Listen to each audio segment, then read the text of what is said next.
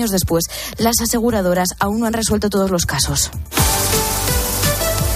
Y en los deportes, la Liga vuelve esta tarde con la segunda jornada. Miguel Aguilar. Hoy con tres partidos desde las cinco y media, Osasuna Cádiz, siete y media Mallorca Betis y a las diez de la noche Celta Real Madrid. Es el primer partido del Madrid sin Casemiro que se ha marchado al Manchester United y en la convocatoria tampoco ha entrado Cross por gripe, ni Rodrigo ni Odriozola por lesión. Todo esto en una segunda jornada que arrancó anoche con el Español 0 Rayo Vallecano, eh, Español 0 Rayo Vallecano 2 y el Sevilla 1 Valladolid 1 en el Barça. Ha hablado hoy Xavi en la previa del partido de mañana contra la Real Sociedad. Ha dicho el técnico culé que esperan poder inscribir a Cundé para el partido, pero que dependerá de las salidas en las que siguen trabajando, sobre todo en las de Memphis y Aubameyang, aunque hasta que no se concrete nada va a seguir contando con ellos. Fuera del fútbol, a las 3 arranca la segunda etapa de la Vuelta a España. Hoy 175 kilómetros entre Sertogenbos y Utrecht en MotoGP. A las 2 y 10 arranca la primera quali del Gran Premio de Austria y además una noticia desde la organización del campeonato han confirmado que la próxima temporada tendrá carreras al sprint durante durante cada sábado en todos los grandes premios.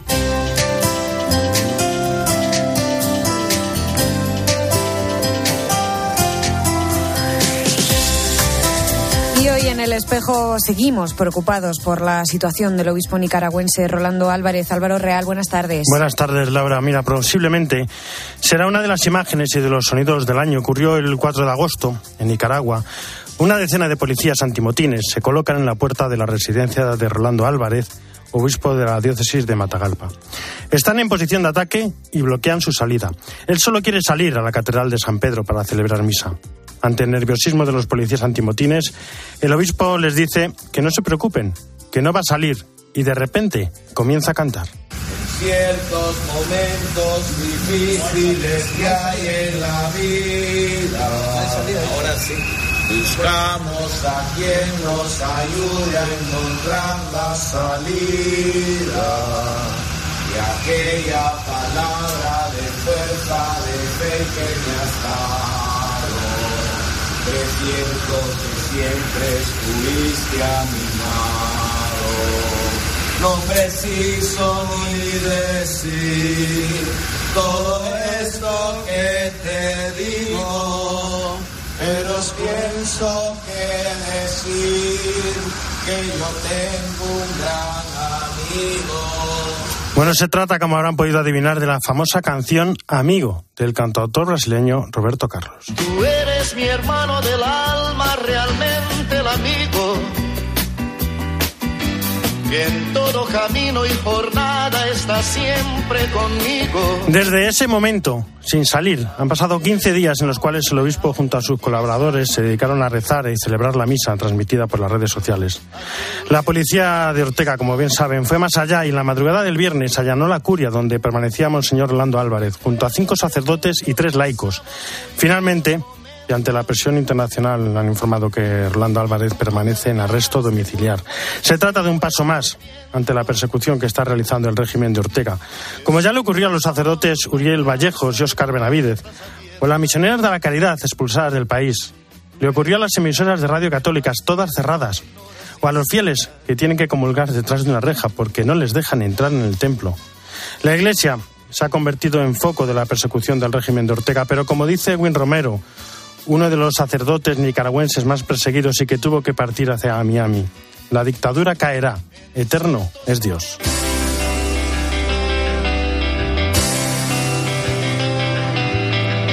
Hace tiempo que me cuesta hablar, como un miedo a no saber estar donde los demás me piden que esté.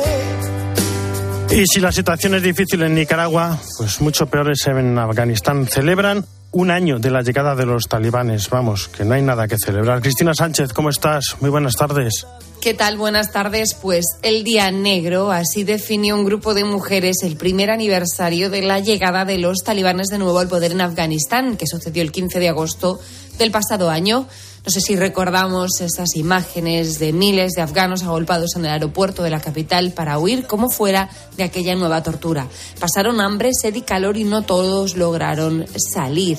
Estas mujeres tuvieron el atrevimiento de manifestarse este año frente al Ministerio de Educación en Kabul porque desde entonces, desde la llegada de los talibanes, las niñas no pueden estudiar, las mujeres no pueden trabajar, casi no pueden salir a la calle si no van acompañadas de un hombre, el burka ha vuelto a ser obligatorio, hasta para las presentadoras de televisión, ya no pueden participar en política.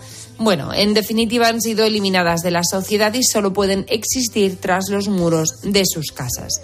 Pues la forma de terminar con eh, las peticiones, con los gritos de estas mujeres, fue disparar con munición real. Así se celebra en Afganistán el primer aniversario de la llegada de los talibanes al poder, disparando a las mujeres. Niloufar Bayat tiene 29 años, fue una de las personas que logró huir del país en agosto desde España, donde llegó gracias a la intervención de un periodista español, explica a quien pregunta que los talibanes quieren a las mujeres detrás cuando te decía que no pueden ir ni a ningún sitio sin un hombre, de hecho si lo hacen tienen que demostrar que es un pariente suyo, su marido, su hermano o su padre. Tampoco pueden acceder las mujeres a los servicios básicos, no solo a la educación, sino a la salud, al deporte, a viajar, a cualquiera de los derechos de un ciudadano. No las aceptan, decía Nilofar, como seres humanos. Eh, Tener una generación entera sin educar y una sociedad atrasada es lo que buscan porque es más fácil controlar a las personas que no han accedido a la educación. Esta información sobre la situación de las mujeres en el país es lo que nos llega a cuentagotas a Occidente, pero la violencia y la inseguridad son continuas. En Afganistán hay atentados, explosiones, están matando a civiles sin razón cada día. Dos o tres personas son asesinadas a diario sin motivo. Además, la gente no tiene comida, no tiene trabajo, pero la comunidad internacional teme que si manda ayuda económica, esta sea empleada por los fundamentalistas para comprar armas. Según el Programa Mundial de Alimentos, al 90% de la población le ha faltado comida en algún momento durante el último año y casi 4 millones de niños están desnutridos. Y como dice Ángeles Conde en un espléndido reportaje que hizo a este hilo, todo esto cuando solo ha pasado un año con estos señores en el poder. Nos escuchamos la semana que viene y nos vamos a recorrer otro de esos países de los que nadie se acuerda. Gracias, Cristina. Y precisamente con Ángeles Conde nos vamos a Roma. Ángeles, ¿cómo estás? Buenas tardes. Hola, buenas tardes, Álvaro. Nicaragua, Afganistán, nos falta, como no, Ucrania. Y el Papa, bueno, está haciendo todo lo posible, se lo dijo a Sor Teresina, una religiosa italiana, ¿no? Sí, se nos está quedando un mundo precioso. Pero bueno, dentro de estas dramáticas situaciones, bueno, pues hay historias que, que dan una luz de esperanza. Sí, el Papa se lo dijo a Sor Teresina. ¿Qué le dijo a Sor Teresina? Bueno, le escribió una carta muy breve en respuesta a otra que ella mandó junto a unas mujeres ucranianas. Esta historia es la siguiente. Sor Teresina, en una localidad de Sicilia, bueno, pues es la superiora de un instituto religioso que ha acogido a 20 huérfanos ucranianos. En esta localidad, Este instituto religioso, este convento se ha convertido en una suerte de punto de encuentro para otras personas ucranianas que también están refugiadas allí. Hablando con tres mujeres procedentes de Mariupol que no saben nada de familiares, hombres que han estado defendiendo la ciudad y ahora son presos de los rusos, se les ocurrió mandarle una carta al Papa para comunicarle esta angustia, para compartirla con él. Su sorpresa fue cuando tuvieron respuesta del Papa Francisco prácticamente a las pocas horas. Un mensaje en el que dice a estas mujeres que está haciendo todo lo que puede por Ucrania y sobre el país destaca que está experimentando Ucrania toda una crueldad. Les asegura a las mujeres, a los niños y a las religiosas de este instituto que está rezando intensamente por ellas. Pues estaremos pendientes de todo lo que suceda y bueno, ya veremos en el Ángelus de mañana. Muchísimas gracias, Ángeles. Un fuerte abrazo. Sí, un abrazo. Hasta mañana, Álvaro. En mediodía, El espejo. Álvaro Real. Cope, estar informado. El mundo es digital. Y en Cope también somos digitales. Audio, vídeo, podcast, redes, web. Echamos un vistazo a las redes sociales, los oyentes comentáis las dudas, los... Pues desde hoy, en cope.es puedes hacerlo. Saberlo todo y escuchar sonidos inéditos de la entrevista de Carlos Herrera al Papa Francisco. Correos electrónicos que recibimos en tiempo de juego arroba cope.es. Si quieres aprender el periodismo radiofónico del presente y formarte con periodistas 360, ven al más Máster Universitario en Radio Cope, organizado por la Fundación Cope y por la Universidad San Pablo CEU, con un año de prácticas remuneradas. Infórmate en fundacioncope.com o por teléfono o WhatsApp en el 670 98 0805. Si no se respeta el ecosistema, La fauna y la flora, Steven Seagal concienciará como él sabe. Toda una noche para disfrutar de las dos entregas de En Tierra Peligrosa. El domingo por la noche, en 13.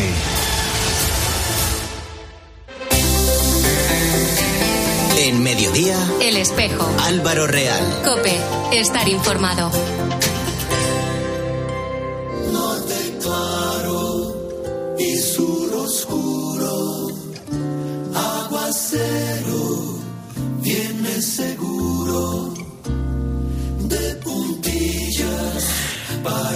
Tranquilos, tranquilos, no nos hemos olvidado del Evangelio de mañana ni de Jesús Luis. Aquí están, Jesús Luis, ¿cómo estás? Muy buenas tardes. ¿Qué tal, Evangelio de mañana. tardes. Bueno, pues fíjate, mañana, ¿qué día es de agosto? Mañana 21. 21. Y resulta que mañana casualmente es domingo 21 del tiempo ordinario, coincide la fecha civil con la fecha litúrgica. Fíjate, domingo 21 en el cual eh, es la pregunta esta de que el Señor va predicando y dice a alguien, Señor, serán pocos los que se salven. Y el Señor dice, esforzados en entrar por la puerta estrecha porque ancho es el camino que va a la perdición. Y es duro cuando dice, muchos dirán, Señor, no, no os conozco, hemos predicado, hemos hecho contigo muchas cosas. No, no, obra- obráis iniquidad, dice, habrá otros que se sienten antes que vosotros. Mira, en la vida el ser cristiano quiere decir obrar bien de corazón. No de cualquier manera, sino siempre de corazón. ¿Qué quiere decir de corazón? Pues que puede ocurrir que diga, no, no, si parece que hacías estas cosas buenas, pero por otro lado sembrabas la discordia, la rencilla, con lo cual, qué lástima si el Señor dice, no te conozco porque has sido un falso, un farsante. Esta sería una pena.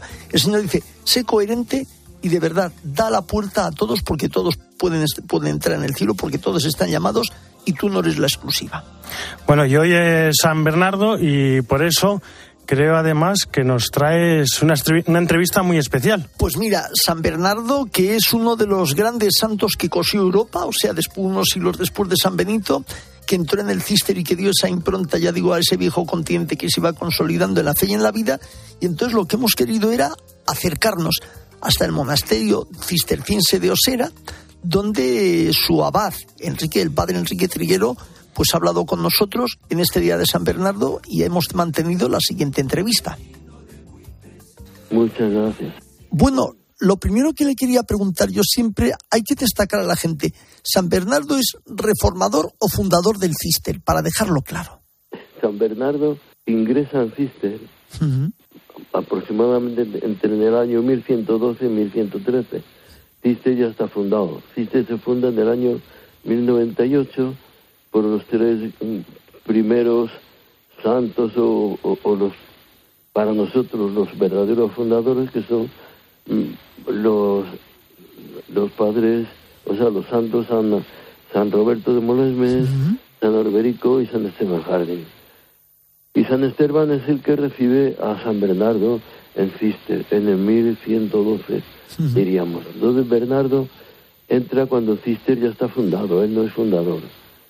Pero si San, San Esteban Jardín le envía en el 1115 a fundar la abadía, la gran abadía de Claraval, del que será el abad hasta el 1100, eh, el 1153 que muere, y entonces es Bernardo el gran difusor de la orden en toda Europa.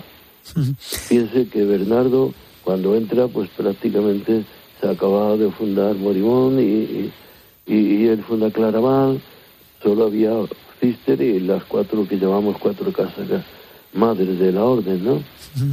Y cuando muere San Bernardo en 1153, 1153 decimos, la orden tiene en torno a 300 monasterios. Entonces es una eclosión y una difusión, diríamos, de la orden y, en es- y ahí tuvo una intervención pues directa a San Bernardo porque por la línea de Claraval pues fueron más de 150 monasterios los que se fundaron. En, las- en los archivos de, de Claraval hay de los monjes de coro, es decir, de- no, no solo de los de los hermanos conversos, sino de coro, hay ca- en torno a, a, a mil cédulas de profesión. Padre, padre Enrique, le iba a preguntar yo también otra cosa que es bueno también explicar a los oyentes. ¿por qué San Bernardo se le llama el doctor melífluo? ¿Qué significa esa palabra? Y explíquenos un poco para los oyentes ese sentido. Miel, ¿no? es que él escribe sobre la, Virgen María, realmente tiene, bueno, a veces es menos, es menos melífluo de lo que muy, de lo que vamos a decir la tradición ha dicho, porque era un hombre también recio y no era tampoco tan, pero bueno, él tiene pues algunos sermones suyos preciosos, por ejemplo el sermón sobre el acueducto de la de la Virgen María en la en, la, en la Asunción de la Virgen o los cuatro sermones sobre eh, fue enviado un ángel, verdad ese ese texto tan conocido que, que después él comenta precisamente que vamos que está recogido también en la liturgia de las horas son los conocidos sermones sobre su permiso. Es entonces son tan preciosos y tan bueno tan leídos y, que bueno por eso se la llamó al doctor Meliflu por lo maravilloso que ha escrito sobre la Virgen Y bueno, vamos a pasar al monasterio cisterciense de Oseira. Preséntenos cómo es ese monasterio, de cuándo data, denos algunas características también para animar a la gente a que vaya a rezar y también a contemplarle. Bueno, el monasterio es una fundación del siglo XII. Es de los primeros monasterios que se fundaron en España. No sabemos exactamente, pero parece ser que el hermano Nibardo, el hermano San Bernardo, vino a España para empezar la vida monástica aquí, ¿no? Es un monasterio que inician unos caballeros, pero que, bueno, enseguida se, se asuma a la, a la orden. Entonces, pues prácticamente desde el 1100, vamos a decir 45, 50, se empieza la vida monástica aquí en Osera. Y claro, todas las vicisitudes históricas que han pasado y con la conocida desamortización de Mendizábal, pues lógicamente han pasado factura un poco a la, al monasterio y, y de ser una abadía floreciente, pues bueno, en los edificios están las comunidades, pues ya, eh, bueno, eh, en la situación en que estamos ahora en la iglesia, pues lógicamente estamos bastante más disminuidos, pero bueno, todavía existen monjes existe y, eh, y aquí concretamente en Osera también, y, intentamos pues de alguna manera mantener, mantener el patrimonio no solo cultural, sino sobre todo espiritual que nos han dejado nuestros antecesores. Bueno, cuéntenos, dentro de lo que se puede saber, porque también es bueno para todos los siguientes como aliciente, cómo es un día, sin entrar en horarios, cada horario, pero en genérico, cómo es el día de un cisterciense allí en Osera, ¿cómo es? Bueno, eh, nosotros mm, tenemos siempre el oficio de vigilia, que para nosotros en la orden tiene siempre un carácter nocturno, entonces normalmente eh, eh, nos levantamos eh, ahora en, en, verano, porque cambiamos un poco el horario, nos levantamos a las 5 y tenemos ya el oficio de vigilias o los maitines y después ah, de una hora más o menos de, de lección divina tenemos la laudes y, misa. Después tenemos, normalmente rezamos las tres horas menores, tercias, sexta y nona. Y ya al caer en la tarde, pues el oficio de vísperas y completamos el día con el oficio de completa, ¿no? Entonces, durante siete veces al día nos juntamos en la iglesia para rezar las horas canónicas y bueno, continuar, diríamos, con la alabanza a Dios, que es el que nos ha llamado y al que le hemos entregado nuestra vida y esperemos que terminemos gozándolo después en el cielo.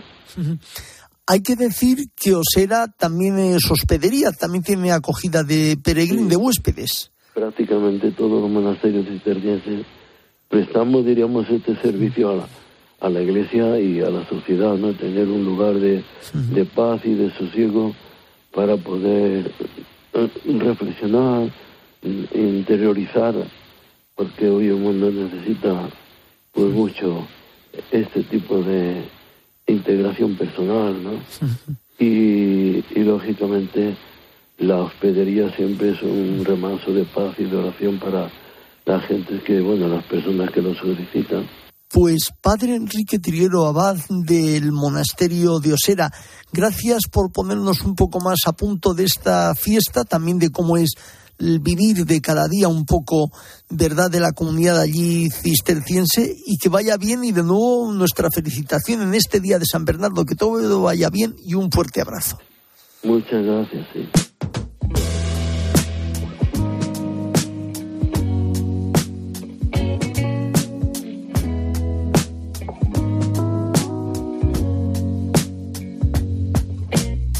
¿De qué me sirve preocuparme?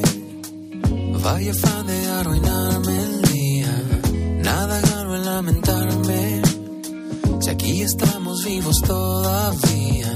Y si de pronto se complica, pues fuga para Majagüita. eh. Estresarme perjudica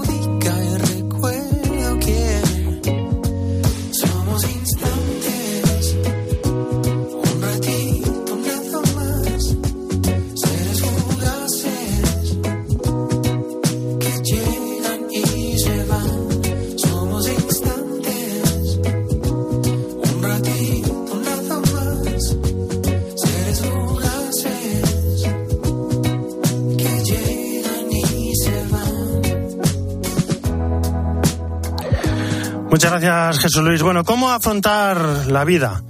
Esta es la clave. Vaya testimonio que nos trae hoy Mario Alcudia. Mario, ¿cómo estás? Muy buenas tardes. ¿Qué tal Álvaro? Muy buenas tardes. Hoy comparto con vosotros el impresionante testimonio con el que hemos cerrado temporada en Artesanos de la Fe, el del fisioterapeuta y profesor Pablo Delgado de la Serna. Tiene 45 años, es enfermo renal desde los seis meses. Ha tenido que enfrentarse a 28 cirugías, tres trasplantes de riñón, ocho años en diálisis, la amputación de una pierna y un tumor que, gracias a Dios, no tuvo consecuencias. Sin embargo, a pesar de ese 81% de discapacidad, dice haber tenido suerte de saber vivir la enfermedad gracias a los pilares de la fe y la familia. Su mujer Sara y su hija Amelia son un regalo divino que cuenta le dan una lección de vida cada día y junto a las que forma el equipo SAP. Sí que es cierto que pone una fecha clave en su vida, la canonización en Madrid por parte de San Juan Pablo II de la Madre Maravillas de Jesús en 2003, a la que sus padres, eh, personas de fe profunda, tenían una gran devoción.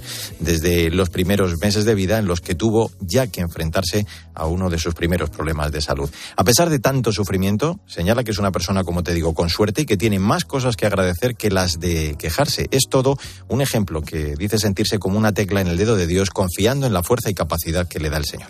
Yo soy una persona afortunada por haber nacido en una casa donde hay un padre médico que hizo que me salvara al poco de nacer. Vivo en una época en que las prótesis son una maravilla y entonces me amputa una pierna, pero tengo unas prótesis muy buenas, no como hace 100 años que era un palo. Es que al final, eh, si nos centramos en lo bueno, la vida es maravillosa, si nos centramos en lo malo, la vida es una desgracia. Todo depende de, de cómo lo enfoquemos. En 2021 publicó el libro diario de un trasplantado, con el que Pablo no pretende, dice, dar lecciones, sino ayudar a los demás. Comparte además su vida y sus aprendizajes para ayudar a personas enfermas a través de sus canales de YouTube y de Instagram. Su perfil es un trasplantado. Desde luego, la suya es una forma de afrontar la vida llena de fuerza, de esperanza y de fe, una historia que nos hace valorar mucho más el regalo que es la vida, como hace Pablo, que incluso el sufrimiento es capaz de entenderlo como un grito de amor a Dios.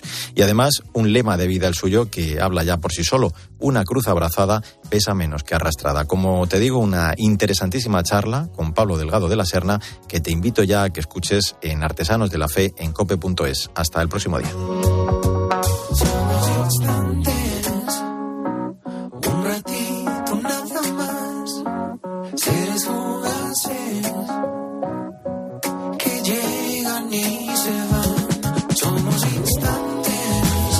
Pues ya lo saben todos a escuchar, artesanos de la fe. Muchas gracias, Mario. Hasta la semana que viene.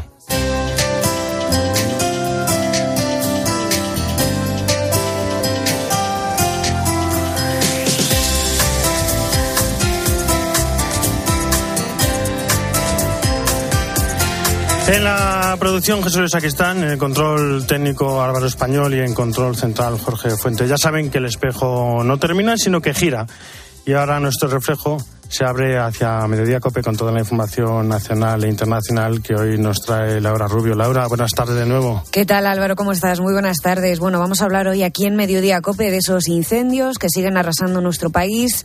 Hoy pendientes de la provincia de Castellón con ese incendio en Vejís, pendientes también de la situación en Nicaragua, tal y como venimos contando aquí en Cope en las últimas horas con esa retención del obispo Rolando Álvarez y hablaremos de un aniversario. Se cumplen ya 14 años del accidente aéreo de Spanair.